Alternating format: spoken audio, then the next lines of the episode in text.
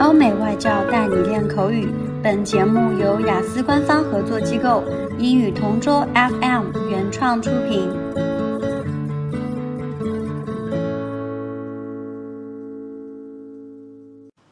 Describe a prize you want to win. I've never really entered a lot of different competitions because I know my chances of winning are always so slim. But one prize I would really love to win is an all expenses paid trip to a tropical island, to somewhere like the Maldives. I've seen plenty of these types of prizes to luxurious destinations in magazines, on TV shows, and online, and although I've never entered one, I would love to win. These kinds of prizes usually include flight tickets to a five star resort with two or more guests as well.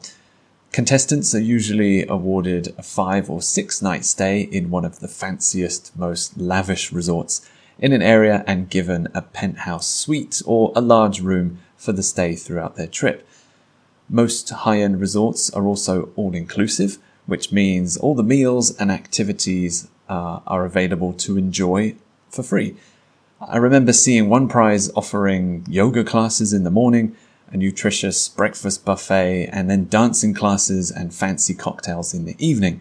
So you can really spend your whole day just at the resort and enjoying all the prizes included.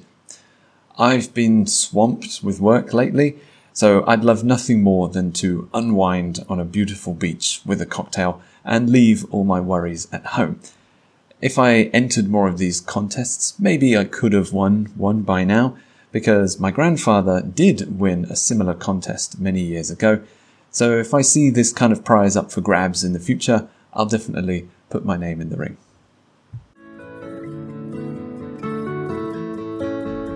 OK，今天的 Part Two 口语话题到此结束。